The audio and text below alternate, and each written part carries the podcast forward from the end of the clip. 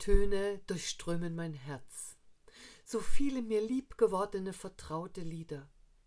Worte legen sich unter die Melodien, rühren mein Innerstes an. Ich merke, es sind ganz unterschiedliche Lieder, die zu meinen Lieblingen werden. In der Adventszeit ganz anders als zum Beispiel Ostern. Erntedank unterscheidet sich von Weihnachten. Jedes Fest hat seine Lieder. Doch halt, es gibt auch Melodien und Texte, die mich von Kindesbeinen an begleiten, so wie Lieblingsspeisen, Lieblingsorte, die ich immer wieder aufsuche. Und so macht sich mein Herz auf, um in der Vergangenheit nach vertrauten Liedern zu suchen. So vieles geht mir durch den Sinn. Zu welchem der vielen Lieder soll ich sagen, du bist mein Lieblingslied? Stellt eine solche Auswahl nicht all die anderen in den Schatten? Wenn ich mich auf meine Gefühle einlasse, dann sind die Kinderjahre sehr präsent. Wie oft habe ich in den Himmel geschaut, mir vorgestellt, der Mond lächelt mir zu, in seiner Helligkeit, mit seiner bewegten Oberfläche, mit dem Zu- und Abnehmen.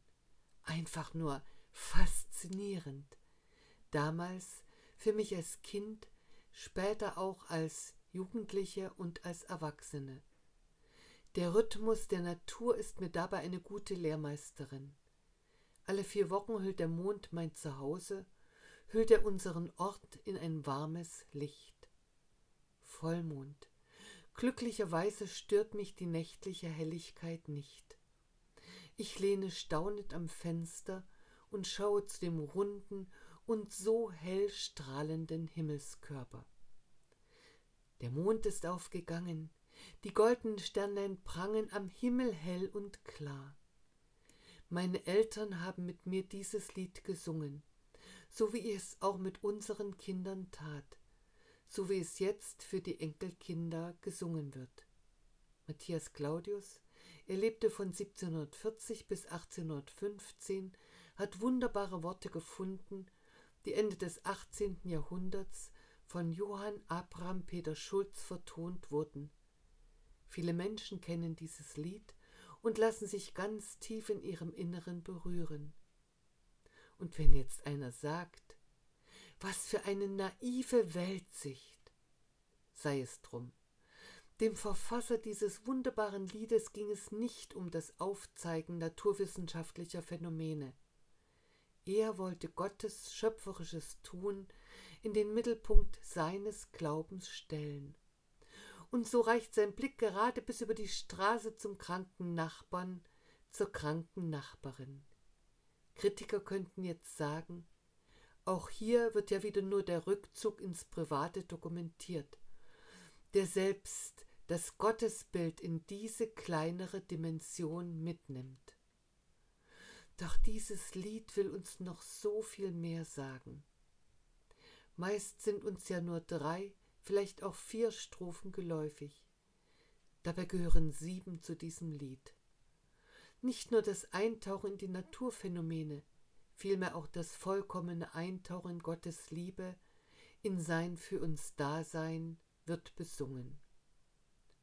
Gott, lass dein Heil uns schauen, auf nichts Vergängliches trauen, nicht Eitelkeit uns freuen. Lass uns einfältig werden und vor dir hier auf Erden wie Kinder fromm und fröhlich sein.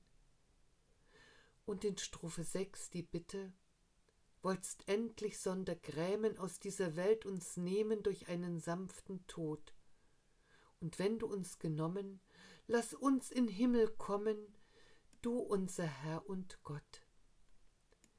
Wenn wir uns auf die Worte von Matthias Claudius einlassen, dann kann in uns Zuversicht wachsen, unsere menschliche Existenz und Gottes Zuspruch an uns.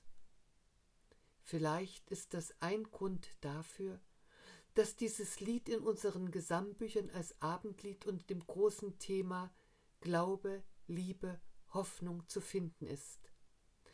Vielleicht ist dieser, darf ich sagen, kindlich vertrauensvolle Blick auf Gottes Wirken Grund dafür, dass es in keinem der großen Liederbücher fehlt dass es auf Konzerten, wie zum Beispiel bei Herbert Grönemeyer, genauso zu hören ist, wie es auch auf der Beerdigung von Altbundeskanzler Helmut Schmidt erklang.